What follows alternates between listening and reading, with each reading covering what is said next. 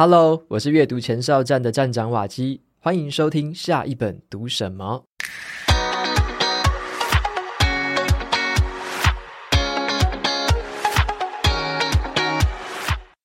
今天要跟大家分享的这本书是《闯出人生好业绩》，作者是一位超级业务员，曾经创上这个上百亿的业绩哦。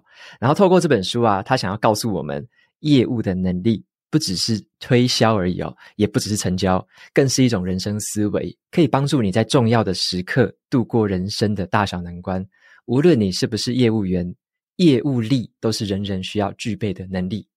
那今天这期节目呢，我就邀请到这本书的作者本人陈诗慧来接受我的专访。那先请诗慧姐跟大家打个招呼。Hello，大家好，我是诗慧，很开心瓦基可以。就是他愿意采访我，真的是太开心了，这样。因为诗慧姐是我长期的听众，然后刚刚在聊的时候，觉得很有缘，然后就尤其她也在科技业工作过，就很多很有缘分这样子。对对对，好，那今天真的很开心可以邀请到诗慧姐哦。然后我先简单介绍一下诗慧姐，让听众朋友可以更认识。那诗慧她是来自云林的乡下小孩子，她从小就被老师认为是哦可能是问题学生，但是啊，她靠着自己的努力考上了大学。甚至他也完成了出国念书的梦想。那接着他就进入科技公司担任业务员，从业绩挂零到成为百亿订单的这个超级业务。那后来呢，他试着自己创业，但是遇到创业失败，还背负了债务，人生跌落谷底。可是他后来竟然又东山再起，靠着这个波段投资的这个投资股票方法成功翻身。那现在更成为了一位斜杠创业家跟畅销书的作家。所以呢，在这本书里面哈，我就想要问一下诗慧说，你有提到小时候啊，你的个性是比较内向又比较自卑的，这个形象我觉得跟业务员那个距离好远哦。我以为说业务员应该是要那种很外向又活泼的人才可以当，所以我就想问你说，你的求学过程中有发生什么样的转变，让你后来决定想要成为一位业务员？我想，我看到这个问题都觉得说，哎。这个问题很特别，应该是很多人的心声。那呃，其实没有人从小 小时候就说自己想做业务员，因为以前在我们那个年代，业务是很被看不起的。因为我记得我第一个工作，东海大学外文系毕业，而且我是夜间部的。那以夜间部那时候，我要去，我就想去进去电子业。那是一九九七年的时候，一九九七年的时候，那时候我刚大学毕业，然后那时候。台湾刚帮 IBM 做 Motherboard 代工，在台中草屯环电这样，然后每个人台清交大家都想进去里面，他又需要一个业务。其实我做这个面试的过程非常辛苦，就是其实很多考官他其实真的不是想要酸你或者什么，很多人都觉得哦，他可能给我难堪呐，那我可能就不开心就走掉。其实他有时候是一种测试。我记得在面试的那一天，我面试了三个小时，然后有什么很多人呐都来面试我。因为他其实那一天面试好几个阿弟，这样都是那种台清交，那业务要一个，但是我觉得我不是他们要的，因为他跟我讲说，第一句话就说：“哎，你外文系怎么英文那么烂啊？你为什么要练外文系呢？你为什么不练气管国贸？你知道你要来这边做业务？”其实我那时候眼泪就下来了，这样 其实没有不不能下来，就是说我是一个，因为从小的环境告诉我说，不管遇到任何事情，要自己把它吃进去，所以我还是笑笑的然后。他们不管跟我问什么，我都都会回答他们非常好。然后我告诉他们，他们就说他们感觉是不会用我，因为我各方面的背光都不是很好。那我就说，我有一件事我一定可以办到，就是说你只要交办我的任何事情，我一定会做到，而且我学习力很快。我跟他说我煎过蛋饼啊这些，那你看我就录取了。所以从这边来看说。哎，这是因为从小的环境造就我们这样的个性，就是说，哎，小时候刚才 瓦基提到一个，我真的其实连波波梦不会，因为伊宁县没有上过幼稚园。然后去，我记得是台北仁爱国小，不知道有没有这里有没有仁爱国小的听众呀？然后一去，老师就考那个 open 吗？当然，我真的是考零分。而且我觉得我记忆力最深刻的是，我每次考零分到第三次我考零分的时候，我告诉自己不能再这样下去了。我直接把我隔壁同学的考卷拿来，直接一次老师考十题嘛，我就把那十题的答案背下来。然后在第四次考试后，我很开心，我是直接把十题写完交给老师，我还是考零分。那老师就觉得我可能有问题这样。对，所以你说这个自备个性内向，就是因为我这样的个性导致我一直都很不顺，所以老师就把我安排跟一个那时候同学是有小儿麻痹的，然后没有人要跟他坐在一起，我就跟他坐得很边边这样。但是反而让我学会跟他相处。就是因为我比较社会的基层，那很基层的话，我慢慢可以跟各式各样的人相处，反而觉得自己很自在这样子。所以我觉得，哎，这个做业务也。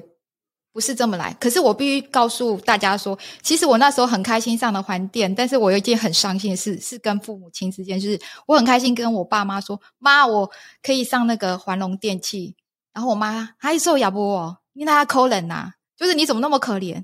业务就是在什么推销房子啊、保险这些，那我就告诉我妈说，这工作其实很难得的，但是我觉得做房子、车子跟保险业的业务员应该更辛苦。所以我想要，我很尊敬他们这样，因为业务真的很辛苦。对，哎，可是那时候我很好奇，就是说像你说有比较那种内向或自卑的那种感觉，它是它不会影响到你说，嗯，之后你在业务上面的表现吗？就是你怎么样克服这样子的一个困难？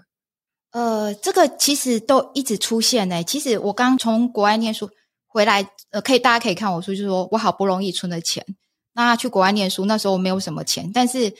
我会想办法让自己活下去。那回来之后，其实我也还没有这么外向。那我还记得，就是先做 PM。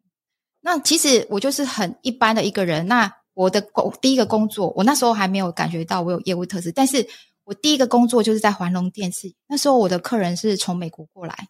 其实如果很多跟我相处的人觉得我不是一般业务那种非常什么嘴上添花、很会讲话那一种，我应该是很诚心诚意的让你知道。我的优点跟缺点，我现在如果不好或好，那如果你真的好，我也是真心诚意；不好的话，我会跟你说没关系，我们可以怎么做？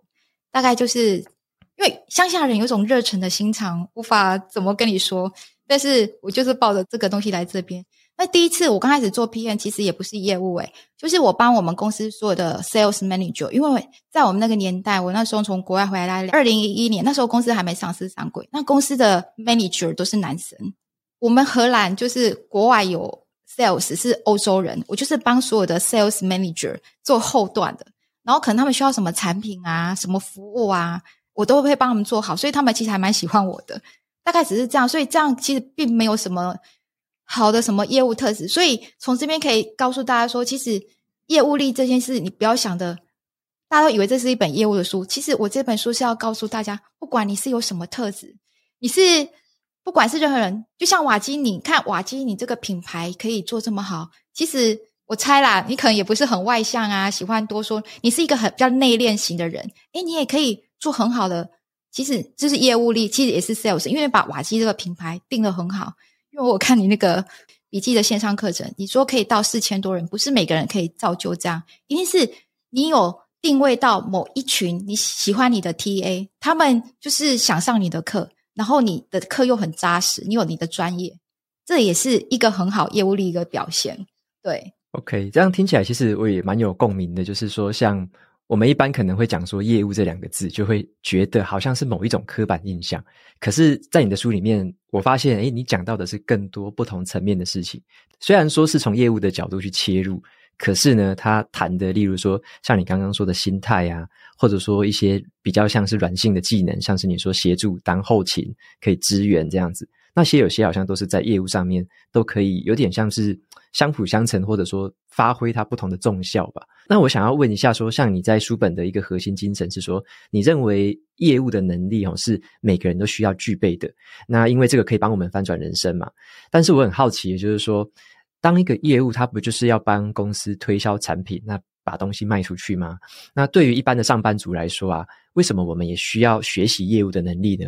那如果是，例如说是哪些能力，或者是为什么你会这样认为呢？嗯，这些能力其实是在生长的背景开始。我先说这一句话，可能我觉得瓦基会拿出来，可能是大家比较会有误解的一句话，所以你拿出来说什么？这个公司好奇怪哦，怎么没有的东西也要卖出去？那其实，在一般公司里面的话，他会比较面对，就是说，R&D 跟 Sales。其实可能我们公司有个背景，可能要跟大家讲一下，就是因为公司呢有 R&D 部门跟 Sales 部门。那在一般公司里面，他会觉得说，Sales 会常常说阿弟东西做不好，所以卖不出去，对啊。那阿弟会觉得说，我东西明明就做很好，是你业务不会卖。那其实，因为像台积电以前瓦基待的地方是半导体厂，里面是阿弟技术非常的好。那其实业务可能在台积电里面是比较 maintenance 的，因为你客人都很大了，你就把这个客人 maintenance 好就好。可是对于一个很小的公司，业务是一切，因为我可能要身兼数职，就像自己当老板一样，我要去开发客人，跟客人讲订单啊、规格，然后又要回来跟 RD 学东西，又要告诉公司说，嗯、呃，我们现在应该做什么产品。所以业务真的是身兼数职。那尤其我们公司比较特别的是，我们的业务因为后来跟阿 D 有一些就是常 fighting 这样子，所以最后我的老板变成 RD 的头啊。所以呢，诶，这个 就是说，其实每个公司呃都有不同的文化。那我那时候因为我跟老板说，诶，我想要做这个 set-top box，其实这就是中华电信 MOD。那那时候在十多年前，全台湾就两个公司会做，都很大。那所以我会跟他说，诶，我们公司没有这东西，我做不到的。可是。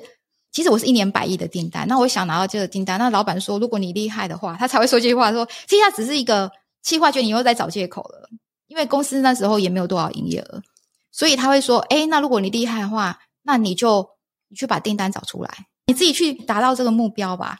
那我那时候的想法是说，好啊，既然你这么说，我就这么做，因为这个训练怎么来的？我发觉到我从以前到现在，我小时候的背景可以看到，我为什么可以做到百亿订单，不是我是一个。业务的关系，而是你看我小时候，呃，我记得为什么我出国念书呢？是因为感情上的关系。在大学的时候，我都一直在煎蛋饼。其实我现在没有任何大学同学跟我联系，因为我非常边缘跟角落。那那时候我记得，呃，就算会有喜欢你的人，你也觉得很自卑，不想去跟任何人认识，因为我不想让他看到我很难堪破烂的一面。因为你看嘛，一个大学生早上去煎蛋饼，晚上去当保姆这件事情，我觉得自己。其实还蛮自卑的，对，所以那时候一直到要毕业的时候，我就跟一个喜欢我的男生说，就是在毕业之前有面试到环电，我觉得我应该可以做不错吧，所以我就告诉他说，呃，我们可能可以交往这样子。那刚好隔天是毕业典礼，然后我就我妈妈跟我爸爸就上来嘛，参加女儿毕业典礼，我是老大，我们家有三个女生，然后我妈爸妈超开心的，那我就看到一个黑头车长长从我前面这样过去。然后他把窗户拿开，说：“哎、欸，陈思慧这样子。”我就想说：“啊，是他哦，好开心！”我就赶快把我爸妈跑跑跑小跑步，哎，拉着我爸妈说：“哎、欸，立后立后这样。”因为我妈妈就是想想说：“哎、欸，立后立后这样。”可是呢，前面那个其实是司机，然后他们就头也不回就走掉，就这样走了。然后我妈说：“嘿，像这么累吗？会这样子？就是老人家会这么觉得。”然后我那时候就觉得哇，真的是太没礼貌，我就想跟他退了，这样就觉得不用再交往。我觉得我 OK，其实。对于一个很自卑的人，如果有人这时候呃这样对你，你会觉得说那就算啦，反正我就回到我小小的角落就好了。可是没想到他呃男生都会有去当兵嘛，然后我还记得那时候他说：“哎，陈思慧，我有恳亲会哦，你要不要来看我一下？我就找你这样。”我就说其实不太想去，可是他说他就只有找我一个，我想说哎，你应该很可怜，没去看你吧？就是因为那时候也不是很熟嘛。然后我就去恳亲会的那一天，哇，我看到他们全家有什么爸爸妈妈。哥哥、嫂嫂、媳妇都来咯。然后呢，我那时候我还记得，我很开心的拿着我的名片，就是环龙电器业务给他看，他竟然就是说：“哈，你赶来几几几节奏呀不？”这句话其实我妈很爱我，我妈很疼我，我妈这样跟我做事，她联系我做业务会很辛苦，没有人看得起你这件事。是像我妈妈的心思，她跟我说：“你那奏呀不？”那种感觉是妈妈疼惜女儿要受苦了。可是他们说的这阿里基奇节呀不是是瞧不起、看不起、轻蔑你的。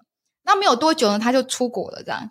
那我那时候就下定决心，说我一定要出国念书。所以我那时候非常认真存钱啊。我记得，再加上另外一件事又冲击到我。我觉得我怎么都认识到富二代？为什么后来嫁老公嫁一般人呢？就说 另外一个就是刚好我们同一批进去的是交大，然后他是阿迪，那时候肯定也觉得蛮欣赏彼此的这样。然后后来过了一年也是没有，因为我那时候为了想出国念书，我做的不止环念工作，我六日去当美语老师。就白眼现在教美语这样，那时候我一心一一直想出国念书，没想太多。后来呢，隔年的时候，我就想说，好吧，那他就跟我讲一句话。那时候你又觉得这个不错，哎，观察一年也不错的时候，他跟你说他要出国念书，除非陈思慧，除非你可以出国念书，因为我们家有家族企业。我想说，怎么又来一次？然后我就说我没有办法这样。结果他就这么没了。虽然最后他们都有联系我，可是因为刚开始对我的伤害太大了，这就是为什么。变成我一个业务力，就是生存力。我必须讲，业务力是生存力。其实不是我想要做业务，而是真的遇到这些问题。于是我那时候就猛起来哦，不要说加班，我就住那个员工宿舍，是跟很多生产线作业员一起住，然后是木板隔间。那夏天的时候很热，我就把水泼在身上，一直吹电风扇，晚上睡着。然后我就吃公司用公司的。然后存了钱。可是后来，我为什么想要在投资上做功课？是因为为了要出国念书。那你看，我好不容易出国念书，那因为我钱不够嘛，我就存百万而已。其实我觉得三年对我来讲可以存百万，也很感谢。可是还是不够，因为英国那时候是一比六十的英镑，不是像现在一比三十几而已，是非常贵的。那其实我可以去申请到更好学校，可是因为我没有钱，在英国念书的话，它好学校是。比较一般的学校多两倍的钱，我根本一年三百万，我真的付不起。于是我去找那个一年大概一百五十万附近，那我就去找那个，呃，最近做那个查尔斯王子的那个威尔斯 Aberystwyth 的学校。我想说没关系啦，戴安娜王妃跟查尔斯王子那边也蛮开心，我就那种浪漫的感觉。因为他在威尔斯，他其实是蛮偏僻，所以他学费可以比较便宜。就是我钱还是不够啊，于是我真的是非常天真白痴的想法，是想说没关系，那。我就把一些钱拿去买顺大裕，顺大裕在那时候股价它是那种凤梨有土地的，好、凤梨罐头很有名，然后它有很多土地资产。那时候我对股票完全不懂，我只知道我那时候把报纸拿起来，他说买一张顺大玉二二零嘛，二二四我记得，他说送一张顺大玉，其实配股的意思。可是我并不知道说这样配之后股价其实是会就会折下来，我完全连这个观念都完全没有。所以我那时候一买它，结果我要缴下学期的学费的时候，才发现到说哇。它变地雷股，我就没有钱可以念书这样，所以我那时候就你看，我那时候其实对的，在 Aberystwyth 它有个很漂亮的威尔斯那个大湖，就是还觉得说，我真的不知道怎么办。那那时候就有两条路，要么就回来嘛，那你要继续念书，你就是借钱嘛。然后我真的就直接哦，那时候晚上隔天我就直接到，不知道怎样来拿来的力量，因为我要跟观世音菩萨说，观世音菩萨，我说可人呢，你一定要给我啊！就是你知道人在很无助的时候。他就是求神，我觉得这是一个精神上的力量。其实我也不是什么佛教啊什么的，就是觉得说，那我谁喊啊？我们从小的时候，爸爸妈妈也拜的是观世音菩萨嘛，所以我就很自然而然，在乡下的小孩就是把这股力量拿出来。然后呢，我就直接走到 Every Switch 的街上，downtown，我就直接走到 Burger King 跟他说：“你可以用我吗？我没有钱可以交学费。”就是说非常自然的一个流露，这样。诶他们说 OK。就真的 OK 啊！我那时候哦，我好感动，快哭出来。因为我在英国的时候我是没有钱，我就是用那个 pasta 加盐巴吃饭。然后到那边之后，我觉得我三餐都可以吃得很饱，因为我可以去一次，然后就是把自己喂饱再回家这样。所以由此可知，你可以知道说，其实业务力不是说一定只是业务，它可以在做生活上的各个方面。不过那时候很缺钱的时候，刚好我也因为这个转机，就是那时候我就。一定要借钱，没有借钱我是没有办法完成学费。诶，我也很厚脸皮诶，其实我有个使命感，我觉得我想要完成这个学业，帮我们家就是光媚扬名吧。就是因为我爸常从小都跟我讲，我记忆很深刻，说，诶烂到跟他都不要读册，这个成绩都很烂呐，让他很抬不起头这件事。那其实我那时候是抱了一个使命感，我觉得使命感可以让一切不成功变成成功，因为你因为使命感，你会觉得不会觉得不好意思。我做这个是为了成家的家族，或是我这个是为了公司，我这个是为了孩子。那我发觉到说，我有这个使命感之后，我超认真、超努力的。所以那时候就问啊，看谁肯愿意借我钱这样。那刚好我们班上有一个同学哦，他真的就借我钱。还有一个就是我现在的老公，我老公其实那时候也是在怀念，可是那时候他会到怀念是因为他家有经济问题，然后家里经济发生很大的事情，说要回去，他们家欠很多钱。可是他那时候竟然愿意拿三十万给我，我那时候就想说奇怪哈，你到看哪一集？他这集他还债都还不完了，为什么他还可以拿三十万借我呢？那我觉得这是真爱。我回来就觉得那时候的我觉得自己太穷了，三十万还不起，我直接嫁他了。然后你可以知道，那像我很多朋友就说，是惠丽莎咋办都给了，因为他秀啦，就是你怎么那么便宜呢？对啊，那我就想说。其实现在的女生，你想想看齁，我都没有想过她后面欠人家那么多钱。我只想要说，诶，她那时候没有钱可以拿三十万，比那些有钱的男生还真真性情多，这才叫真爱。可是嫁了之后，我就必须面对现实生活，是我们真的没有钱这件事。然后我必须自立自主，因为我孩子生了，可能也快两岁了，我妈也来带孩子。可是我们其实是住在，到现在大家可以看到，我觉得那一个家，我每次想到那个家，我就会就很感动，因为他陪我十五年，就是。就一民中学那竹北很旧一个区，然后那一条路上中华路上有麦当劳啊什么。那那时候我一个月租一万五，我就想干脆买下来是两百六十五万。然后我里面把它装潢花了快百万装潢，就是把它想把它装得很温馨。让我的孩子跟我妈妈感受到我满满的爱。所以你看嘛，你说很多人说房子什么，其实我觉得只要适合自己就好，那也不用去攀华富贵，说我一定要买多好的房子什么。我觉得有多少钱就做多少事，那人生踏实就好，这样。对，嗯。我觉得诗慧，你刚刚讲这一段听起来好像轻松写意，或者是感觉很生动活泼。可是我要跟听众朋友大家说，就是我在看你这本书的过程当中，你就是有展现那种完全不愿意放弃，然后那种绝境求生，一直是有点像你所有的招式你都一定要用上，就是你绝对不会放弃那样子的一个。算是很执着的一个心态吧。你刚刚讲到那个使命感，就是你觉得，诶，可能是要争那一口气，可能是要证明自己可以。所以我觉得你在书里面有好多这种故事，有那种被人家像你说那个前面几段感情讲了很让你受伤的那种话。我觉得那很多人听到可能就一蹶不振了，或者是有些挫折，可能有些人碰到就会诶停在这边，就觉得说啊，这不是我的，我可能过不了这一关。可是你在书里面不是这样子，你在书里面是每一关难过，然后你就关关过。然后你刚刚讲的是，好像是一个回顾过去的那种样子，可是可以想象得到，你当时在那一些情境之下的那种状况，一定是很难以想象的困难这样子。然后我想要再帮听众朋友们挖一个宝，就是说，像你在那时候在当业务的时候啊，你有没有那种每次就是说，像你要出差，可能到国外啊，可能到客户端那边，你要跟客户去谈判价格啊，谈判交易的时候，心里面会不会很害怕？就是很怕说自己没有做好准备。然后可能担心客户会问一些你不知道该怎么回答的问题，那你会怎么样去克服那个恐惧？你是怎么做的？其实我每次出差前，我都会跟我老公说：“哦，我真不想出去。我觉得如果出去拿不到订单，老板可能就不要我。”这种恐惧非常大，而且我觉得做业务必须做两面人，就是老板端跟客户端。因为比如说我们公司是做无线网络的东西，我可能对 WiFi 很熟，可是今天我 Daphne 我说我想做 MD，因为那时候想说。这个量这么大，我看到市场，我去判断趋势。可是老板干嘛花资源在我身上？而且这不是公司要，而且他还花产线要投资嘛。就刚开始的时候，我回来必须跟老板说：“哎，我没有订单哦。那个谁谁谁，那个那么大的公司，你看他们一年可以拿几百亿，那我们会有订单，说我们一定要做产品。然后我们公司的阿弟不会做。其实我们是做十三次才成功，国富革命十一次，我们做十三次。”每一次我做出去都被客人打枪，就是说，哎，你这不对，你怎么连这个都不懂啊？什么？我要跟客人一直道歉，一直道歉。所以道歉完之后呢，我说我们做得到。所以我每天都活在那种非常痛苦的深渊。就是，可是我觉得那时候我想到的是我孩子，因为我觉得是因为妈妈让我做业务这件事可以变成 top sales，我要感谢我的儿子。其实我儿子是跟我穷起来的，因为我记得，呃，有一个案子是我刚开始去做 PM 的时候，为什么我觉得我可以做到？就是。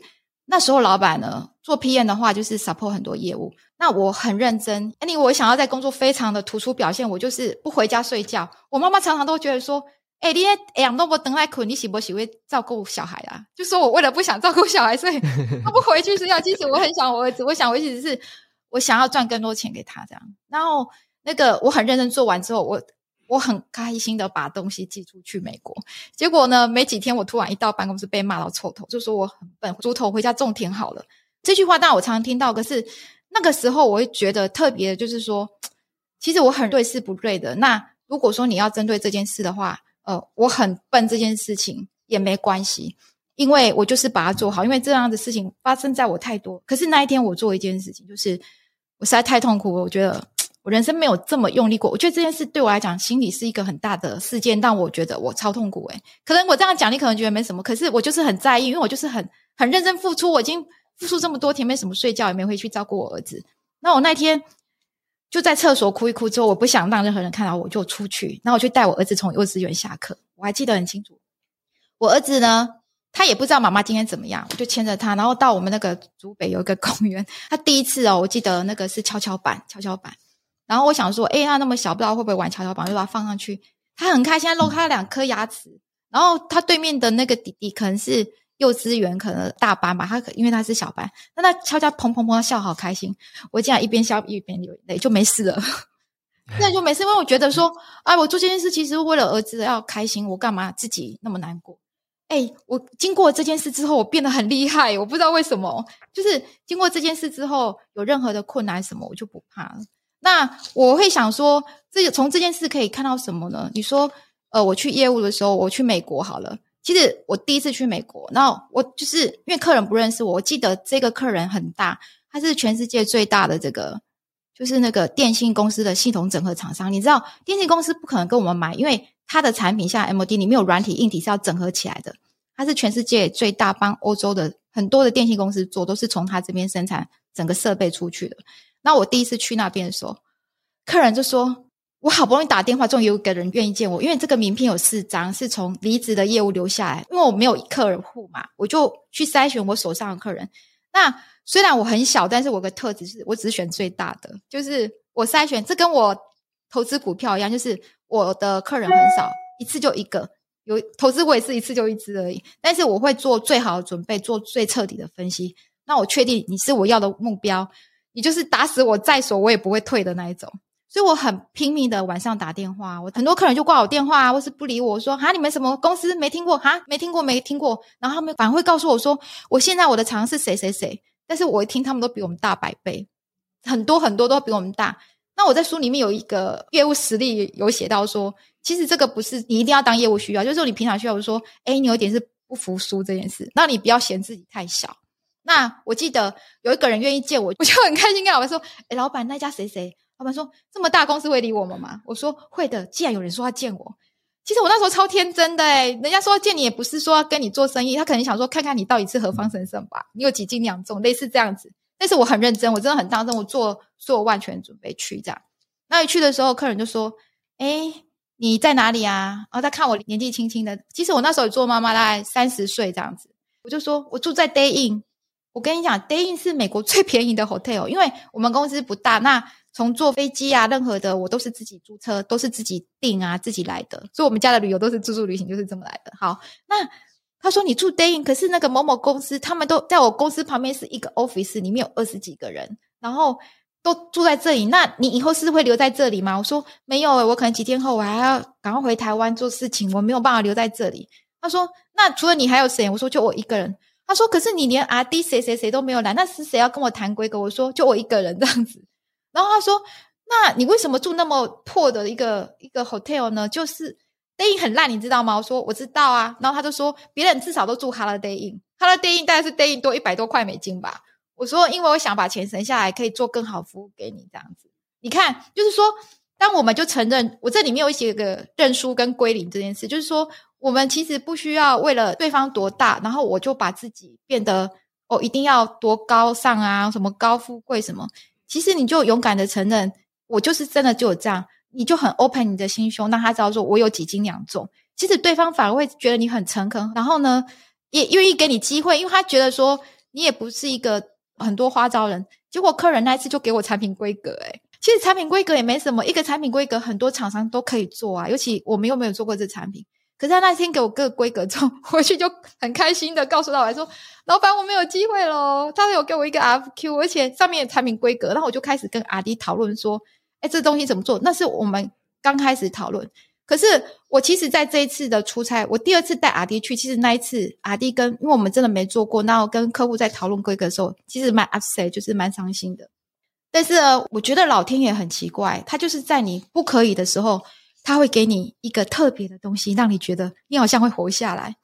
我记得那时候我有个习惯，就是我不想浪费任何时间，因为我每天要工作的东西太多了，我一心要赢订单。所以很多人听到在那个美国坐飞机回来的时候，我都会最后一个走，因为我不想浪费时间在拍等飞机回来这件事情。有有两个阿弟跟我去，就是讨论一个硬体阿弟一个软体阿弟然后他们会听到那个 final call 就先去等那个位置。那我就一直留在 VIP 室。其实我那不是 VIP，就是一个你可以休息的一个地方，类似航空公司 VIP 室。因为我常常飞飞机飞了太多次，所以 是自己生成成 VIP，我没有多花钱的这种。那我在那个 VIP 室，我要走的时候，竟然看到李安，因为那时候有我我知道他可能要回去台湾领奖，那时候是他要拍那个《拍少年日记》之前，李安是我一个非常喜欢的导演，因为他也是一个很内敛的人。然后我看了他很多片子。因为我喜欢那种很内敛、有那种安静力量的那种电影，就是可以让我去回归我内心世界，可以去探讨我自己的电影这样。然后我看到他，你知道他超温和的，他就眼睛默默的看着我，好像给我鼓励。然后我觉得哦，其实我那时候超委屈的。然后我就跟他说：“我可以跟你拍照吗？”然后我还很开心的哦，这样跟他靠一下，然后拍一张，他 OK。我跟你讲，那一刻我就得到力量。我回去就跟阿丽说：“你知道我刚才看到谁吗？我刚才看到李安呢，他现在要回台湾。然后我还带着阿弟说：‘你们想不想跟李安拍照？’就带带带，然后又帮阿弟跟他们拍一张照，阿弟超开心。我就跟阿丽说：‘我们一定会成，要不然老天爷怎么会让我们看到李安？’电影那个三年后拍下来的时候，他得奖，然后我的 set-top box 刚好而我。”所以你说这个是不是冥冥之中还是什么？我觉得可能是我自己太想成功了，然后我就会去设想身边的一些人事物，把它结合起来，然后给自己心中更多的力量。这样，嗯，这样我下次等飞机，我也一定要最后一个上飞机。我后来有遇到几个，还有那个什么施正荣哦，就是我都是这样遇到他们。嗯、后来我都是这样子，就是因为遇到几个名人之后，然后我就开始这样子哦。但坚定这个心，我每次都这样。这个是搭飞机的小诀窍。对呀、啊，不知道哎、我是自己是这么来的啦。嗯，OK，那那刚刚你说那种克服恐惧那种感觉啊，那我在想哦，因为其实当业务啊，一定会常常遇到很多就是被拒绝，或者说像你说刚刚挂电话什么的那种被客户刁难啊这样子，那。你会用什么心态去调试这种心情啊？就是因为我我知道说我们大部分的人都不喜欢被人家拒绝嘛，可是业务好像会常常遇到这件事情，那要怎么样调试那个心态呢？第一点哈，我觉得就是呃，我觉得会害怕被拒绝这件事，就是对自己的自信心不够。对，因为我们人很正常哈，如果你的恐惧是大于相信自己的话，那你就会害怕。那我这里在这本书，我有写一个，这是我自己画的，就是里面你看到图形都是我自己用电脑打出来，这是我真心的，就只有一招功夫而已，就是跟投资一样，因为很多人说说，诶 Daphne 你为什么你投资可以赚钱什么？我说其实就一招而已，这个很讲就是时机要对嘛，你怎么知道时机对呢？那投资的时机对就是你当你看到外资一直汇钱来台湾台币升值的时候，你再放钱进来，那别的时间你可能看你爱就是不要那么重点了，就只有这一点。那其实做业务也是只有一招，就是说。诶，你可以让你的使命感，然后大于这个恐惧的话，那你就会有执行力，你就会成功。所以你只要记得一件事，就是说你的使命感。那使命感到底是什么？我觉得啊、哦，听起来好像好难。使命感好像很伟大，其实使命感很简单。使命感就只有一点，就是说，比如说我陈思慧，我的使命感是我想要有钱还房贷，这就是使命感。然后那时候我们公司因为上市贵的时候，营业额压力很大。那我一个使命感是，因为我的 RD 都陪我做到半夜两点三点，常常六日也在做，不回家睡觉。如果我没有订单的话，那 RD 就没有崩的事，因为他陪我打拼诶，那我怎么可以对不起我的兄弟呢？那我的使命感是，我希望跟我一起做 Setabus 的 RD 们。他们可以有奖金，然后可以回去给他的老婆交代，然后可以带孩子出去玩，因为他们已经好多天没有休假了。这就是我的使命感。所以大家不要想说使命感有多难，其实他就是为你身边的人，为他们着想，给他们多一点东西。那如果你有使命感，比如说好了，呃，客人拒拒绝我，我就想说，啊，我是为了公司。如果公司呢，它营业额高一点的话，那我们公司呢就可以发更多钱给人，而我有钱可以还房贷哦，就这样，那我就很 OK 了，就是。客人不管怎么拒绝我，我只是在笑着说：“诶，那如果这样，我就把这个东西再改一下，或者是说，那我就会问客人：那你觉得你现在产品有什么缺点？因为他现在产品也不是我的嘛。我有一点就是蛮会抓重点，我就说：诶，那没关系啊，我这个我回去改进。请问一下，你有什么缺点？诶，你就会会想说，想要为你的使命感做一些事，然后再把要死掉的东西，就是可不可能成功的东西，再把它弄回来。就客人就会想说：哦，我东西散热有问题。”随便一句话，可是我会当真的，我就回去真的把整个铁盒啊、散热片什么研究，那请阿爹研究，那我们就成功了。其实这次已经第十三次，因为前面被客人拒绝了十二次，其实我也不知道会被拒绝多少次，可是好像每一次被拒绝的过程里面，我的处理方式就是我让客人感受到我的真诚。我被客人拒绝那么多次，客人还敢还愿意一直跟我合作，然后感情跟我越来越好，就是因为有不 OK，然后我会去更多的沟通。那我这本书我教大家怎么做有效沟通，就是说你一定要针对客人想要的东西对症下药，然后去解决它。那客人就会觉得说，哎，你真心为我着想。那我跟客人感情越来越好，越来越好。其实中间成功之后，当然还有后续，就是说他可能觉得我没有出过货，因为他有跟我讲说，今天我出给美国电信好了，AT&T 什么的，如果呃东西有问题的话，他会被赔很多钱，可能赔的这钱都比我公司营业额还大。那你们公司赔得起吗？对。那遇到这么大的问题，我觉得我唯一能做的是，他说的是真的啊。其实客人没有酸我，因为我会去理性的想说，客人只是就把他实际真的他会遭遇到问题告诉我，所以我必须慢慢的一步一步让他对我相信，然后坚定他，哎，觉得我可以。所以我是从慢慢小小的一些 run 让他证明说我们品质 OK，服务 OK，慢慢上来这样子。嗯。所以你刚刚讲那个使命感，好像就是有点像说，我们常常常被人家拒绝，就会觉得那个人是不是在针对我，或者说那个人好像我自己不行，或者是我自己很挫折。可是刚刚你讲的使命感，我觉得有一点像是我们会把这件事情可能跟其他的东西做一些连接，例如说我们的家人、我们的同事，或者说我们的公司。我们身边跟我们有关系、我们在乎的人，如果跟这些关系再去形成一些连接的话，好像这个使命感更能够帮我们去克服那些这种看起来好像是不如意，或者是看起来的一些挫折。对，我觉得这一招好像的确是蛮有意思的，就是不是只是用那种小技巧，而是用那种比较更远的，或者是跟人家连接有关系的那种那种感觉，去用使命感来帮自己克服这些难关。我刚才瓦基你有讲到一个重点说。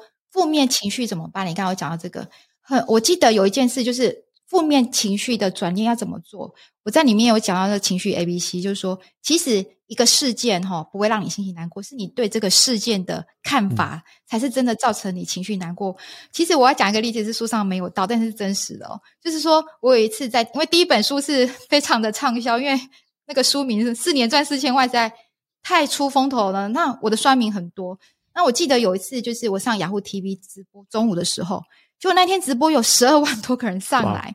那我其实对，那直播这么多人，那当然下面就很多留言。那我儿子那时候是高一，比较高一比较懂事，因为我有三个孩子。然后我儿子一回来，我记得很清楚，他说：“妈，你那个中午那个很热，很多酸民留言。”我说：“哦，留什么？”妈，他们说你会有钱是因为哈，你不要脸嫁给富二代啊。然后我这个，对对对，就是说我这是因为嫁给富二代才有钱。他说我看起来就是不像一副那种很穷，还说什么小资女，我真的是小资女。可是人家就是说，因为我在节目里面讲到一句话，就是大家对我误解，就是说其实我是房子就由小换大，就是慢慢换到大。其实我不是一个很爱就是那种买房，可是他们以为我是炒房客，所以他们觉得我就是嫁富二代去睡棺材好了。那我就跟他讲说。那时候其实心里有一点不好诶、欸，因为我其实被误解了这样，但是我没有说，但是我的表情可以看出来。可是你知道发生一件事吗？我女儿就说：“妈，爸。”她就直接转向我老公：“爸，人家说你是富二代，我们家好不好？” 不是，你知道我那时候就噗就笑出来了，就是说女儿竟然觉得我老公是富二代。其实我跟我老公是我们都是一样的，就是说反正我们可以沟通，我们就是白手起家这样子，自己慢慢来。所以那时候我就想说：天哪，一个这么不好的事件。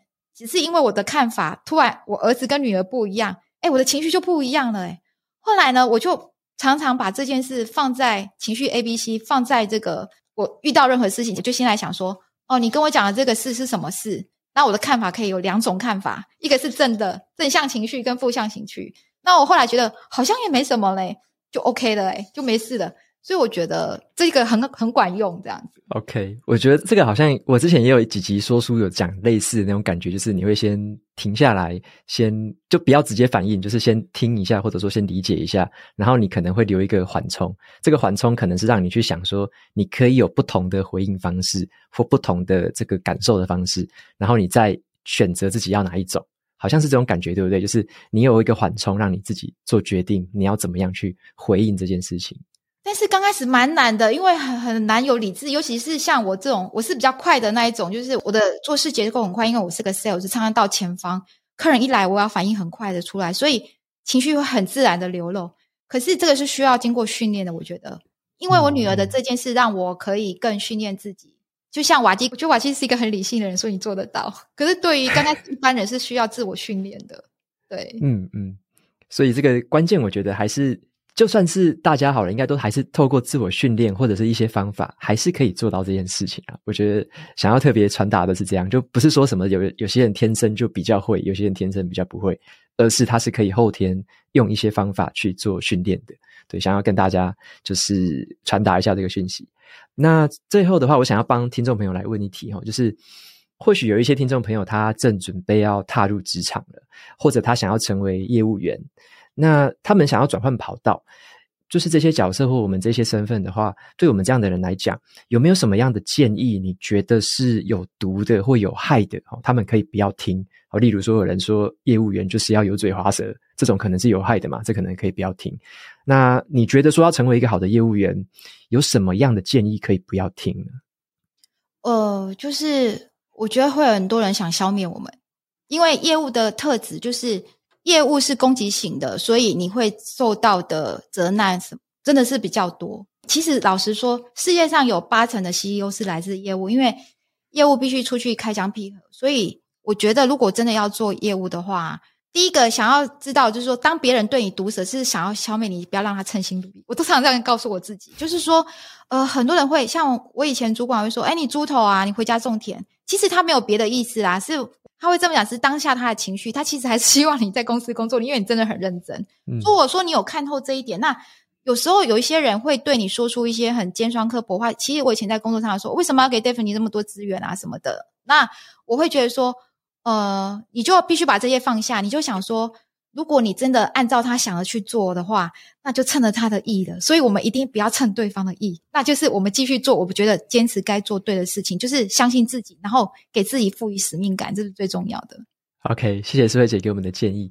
那最后的话，如果听众朋友对于要成为业务员或者是投资理财有兴趣的话，可以到哪些地方找到你呢？请你帮我们介绍一下。呃，我自己有城市会破段旅程是我的粉砖。我为什么会叫破段旅程呢？因为我太喜欢李安那个。